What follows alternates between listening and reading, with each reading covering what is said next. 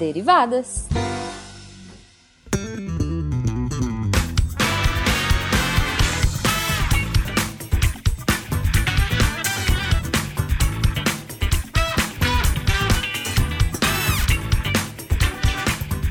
Sejam bem-vindos, deviantes e derivadas, a mais uma leitura de e-mails e comentários do SciCast com as derivadas. Eu sou a Thaís. A imunoglobulinazinha do SciCast. e eu sou a Cris. A eterna primeira de seu nome e ainda rouca. É.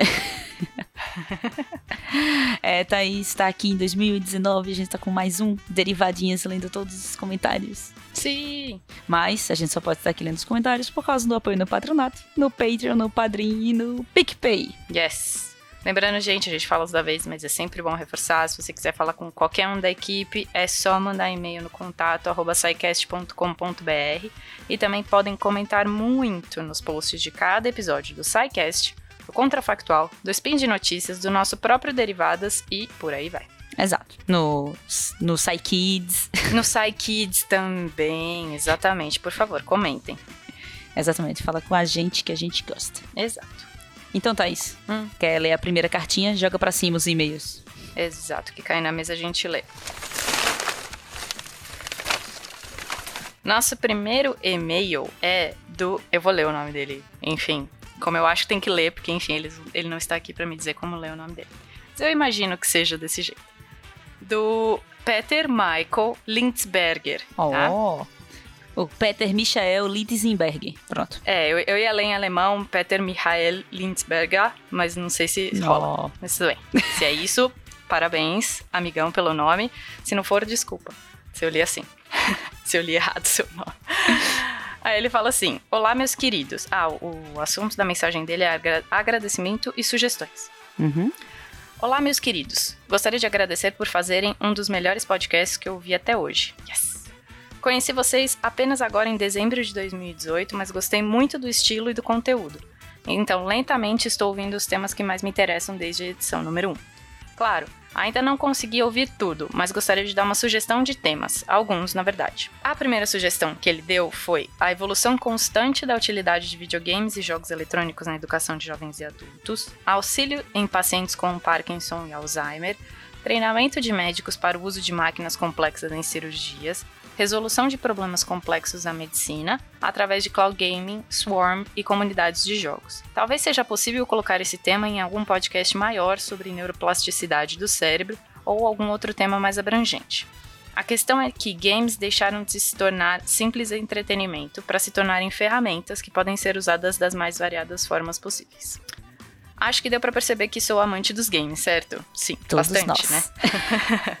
Mais a Cris, eu, eu sou meio leiga nisso. Mas eu tenho um Nintendo daquele velhinho aqui em casa. Funciona já. É, adoro principalmente jogos de raciocínio, puzzle, mais complexos, então aqui já deixo umas sugestões de jogos sensacionais com um enredo cativante que vão manter vocês interessados por dias até semanas. The Witness, The Talos Principle, Hexels, Hexels Plus, Hexels Infinite, The Room. Ele gosta um pouco desse. É, pois é. The Room, toda a saga, The House of Da Vinci, Mist, toda a saga, além de Abduction, Portal 1 e 2, clássico, Gorogoa e um aqui que eu não sei. Cube. O que Cube é? 1 e 2. Cube 1 e 2, isso. Porque escreve com Q, enfim. É, Jovens. porque esse eu conheço. Jovens. é, é, eu não conheço todos, eu conheço The Witness, Portal 1 e 2 e Cube. Cara, vale muito a pena esses jogos, assim, para quem gosta de puzzles e é para pensar um bocado. E óbvio, comece por Portal, porque eu acho que Portal é Ótimo. muito clássica. Vale muito, muito a pena. Muito a pena jogar. Mandem ver. É, e aí ele fala no final assim: se tiverem alguma sugestão de um ótimo puzzle para mim, agradeço. Novamente agradeço pelo belíssimo trabalho que vocês vêm fazendo. Carinhosamente, Peter Michael. Ah, ficou. Adorei, adorei. Adorei a dica dos jogos. Vou dar uma olhada nesses outros. Muito obrigada, Peter. Muito obrigada. Nosso segundo e-mail que vamos ler hoje, Thaís, é do Rodolfo Freire. E ele diz assim: Olá, Psycasters, tudo bem?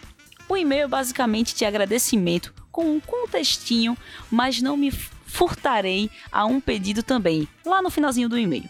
Em algum momento na graduação, me apaixonei pela pesquisa. Eu não sei dizer exatamente o motivo, mas eu sabia que deveria continuar estudando. Essa paixão me levou a consumir todo tipo de literatura.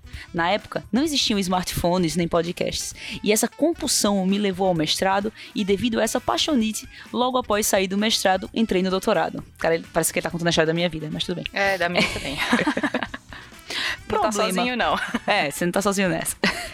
Problema ou não, depende da perspectiva, é que eu nunca parei de trabalhar na iniciativa privada para me dedicar à pesquisa para produzir e guinar minha vida ao que tanto gostava. E no final do doutorado, já casado, com cargo na iniciativa privada e dívidas exaustivas da vida adulta, Poxa. eu apressadamente defendi minha tese e me despedi do meu sonho de morar no topo da montanha chamada ciência, apenas deixando uma bandeirola rasgada por algum recesso. Nossa, que Caraca. poético, Não foi. não é? O- Exato. Ele continua. O desapego durou algum tempo e no final do ano passado comecei a sentir, a sentir uma profunda amargura de não ouvir sobre o que não sei e não poder me sentir aprendendo novamente. Aí descobri vocês. Parece que o jogo virou, não é mesmo? Ah, exato. Quem disse que Ele estava na pior. Ele continuou. Consumi vorazmente dois podcasts de astrobiologia e astrofísica. Assuntos que acho fascinante. E tomei coragem de ouvir uma da minha área, que foi surpreendentemente bom pelo tipo de assunto que se propunha a tratar, que era machine learning. Bateu a empolgação. Agora, nesse momento, acabei de baixar pelo menos 10 casts de história para curtir. Obrigado, galera, por alimentar meu pensamento abordando diferentes e complexos temas com qualidade e de forma apaixonada.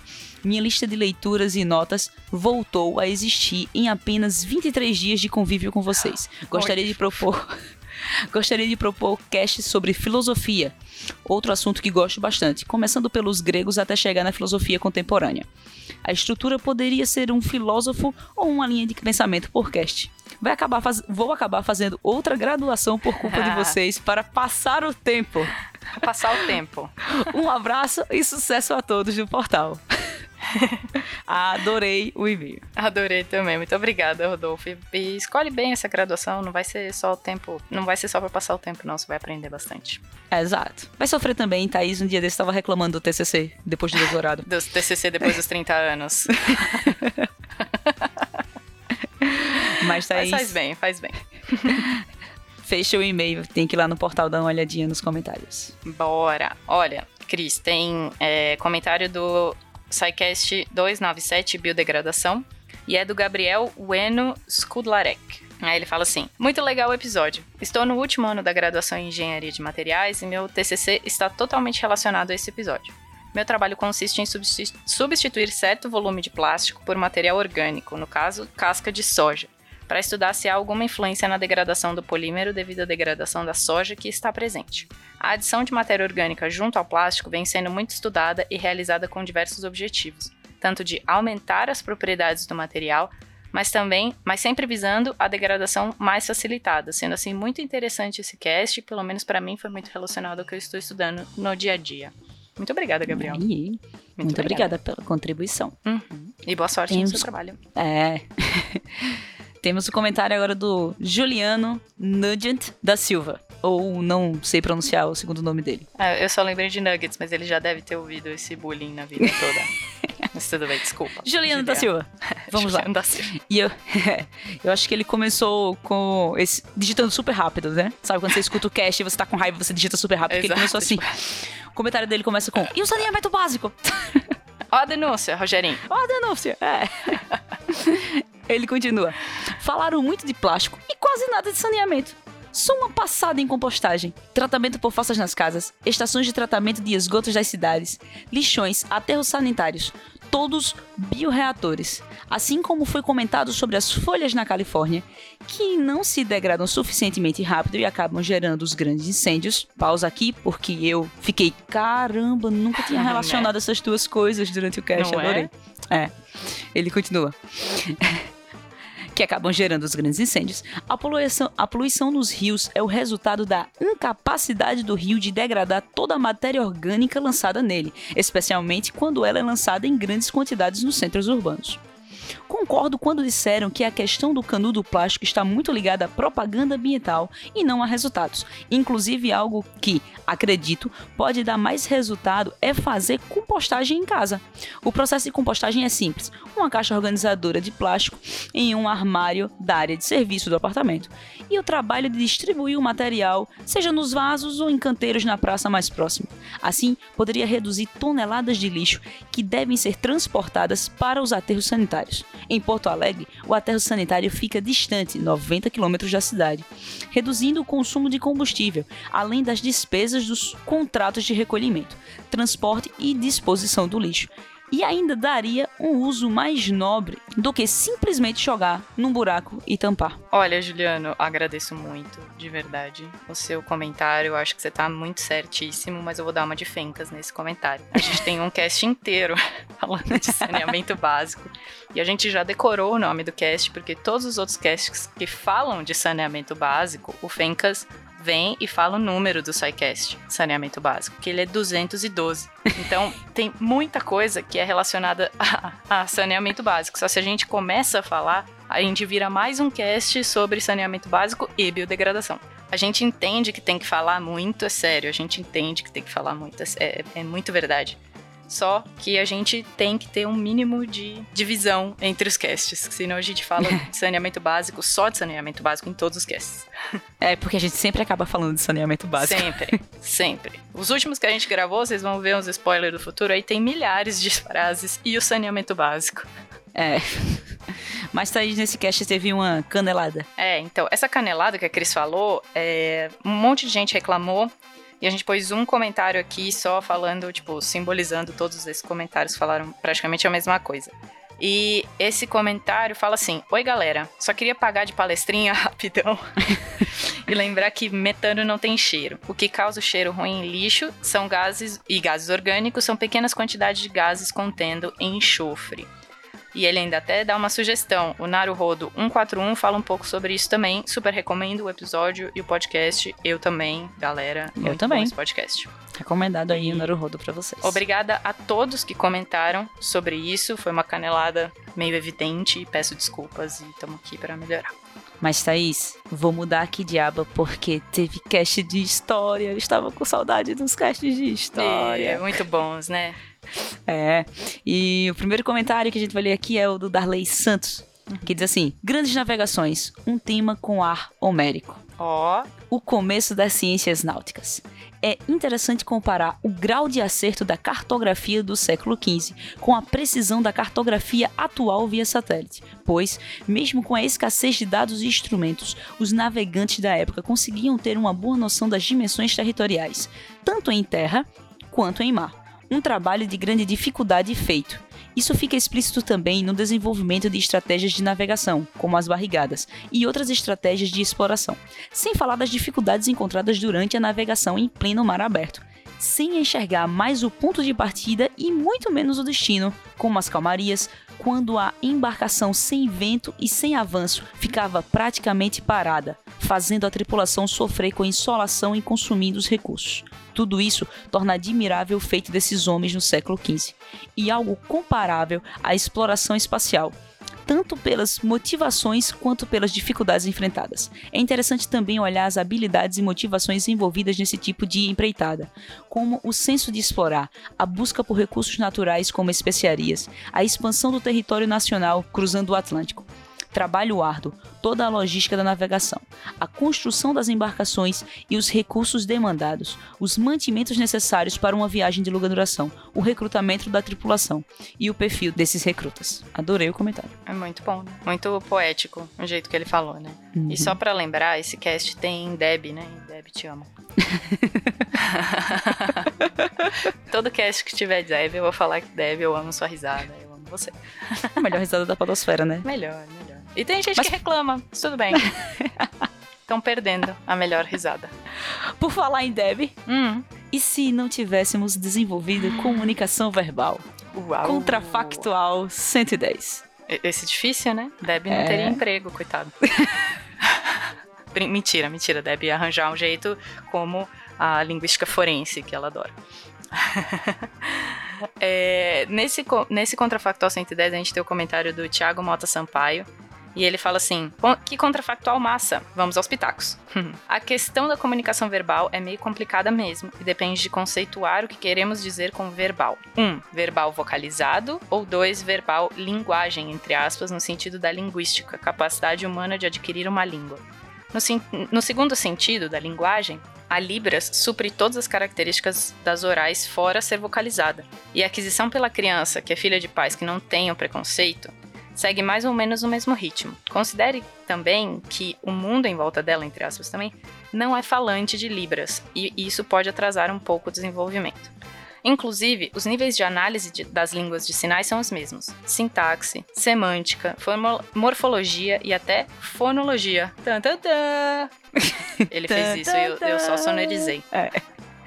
Ok, aqui é uma analogia, ele diz mas as descrições batem relativamente bem com os gestos também, ao menos pelo que me diz quem trabalha com isso. A diferença seria basicamente a escrita, mas eu particularmente imagino que as línguas de sinais não possuem algum tipo de escrita mais por estarem envoltas numa comunidade com língua oral do que por não conseguirem. Tudo bem, aqui é achismo meu dele.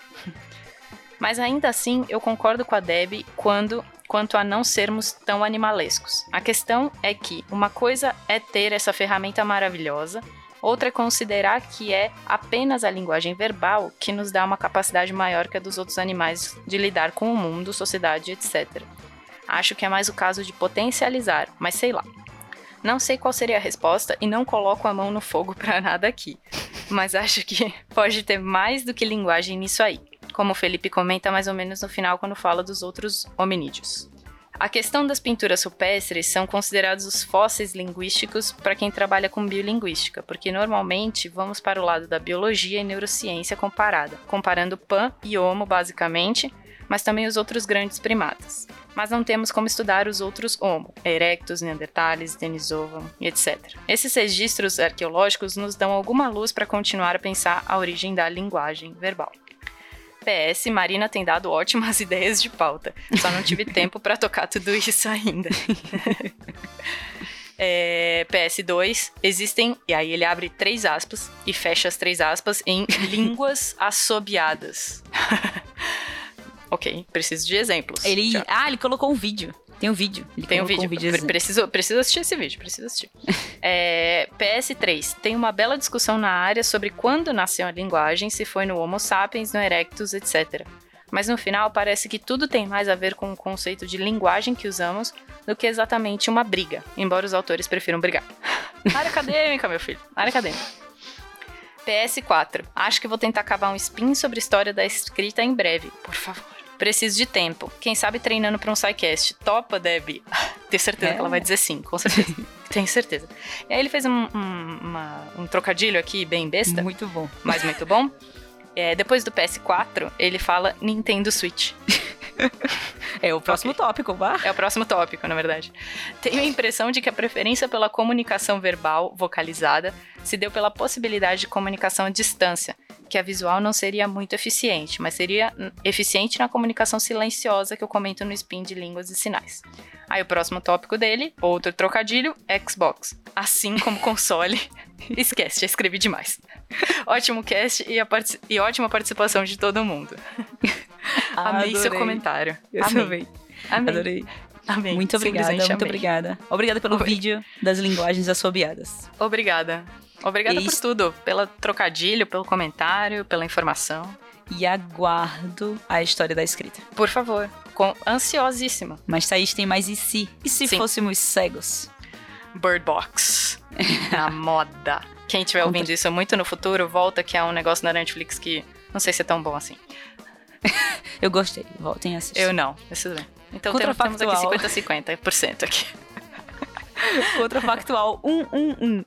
E o comentário que vamos ler é do Giovanni, e ele diz assim: Se a gente desenvolvesse um sentido usando campos magnéticos, daria para chegar no nosso nível de desenvolvimento atual vivendo na superfície usando ímãs e osciladores. Por sentirmos o campo magnético, poderíamos ficar mais próximos de rochas magnéticas e usar elas para criar um caminho, uma delimitação para saber onde é seguro, onde é perigoso, onde você guardou algo e tudo mais. Tirava um pouco do peso de ter que lembrar de todo o caminho para as coisas e o risco de se perder. E num futuro, com uma tecnologia mais desenvolvida, poderia ter osciladores de campos magnéticos para identificar coisas, como casas, prédios, hospitais, onde cada frequência indicaria algo. Olha só, tipo um tubarão, né? Que consegue É. detectar isso embaixo d'água, só que a gente. Aí, Ó, ótima sacada. isso já existe, viu, Giovanni? Isso já, já existem animais que conseguem detectar campos magnéticos. É só não veio pra gente isso. Mas, Thaís, Ah, temos desenhinhos. temos arte dos fãs. Descreva a arte dos fãs desta semana. A arte dos fãs dessa semana foi do Ian, Hum, e é um homem topeira. hum. Um homem topeira que é do mesmo cast. E ele tá muito bonitinho com a topeira aqui na mão e ele disse assim: Fiquei ouvindo o cast já pensando como seria esse povo topeira e a sociedade. Aí acabei fazendo esse desenho. Esse povo topeira e a sociedade. Ótimo. Vai lá no cast, galera. Dá uma olhada nessa arte dos fãs que tá muito boa. É. Bom, Cris, é, a gente tem que descansar pra semana que vem, né? A gente precisa ir indo. Semana que vem? O que a gente vai fazer semana que vem? Mesma coisa que a gente faz toda semana, Cris. Tentar dominar o Psyche.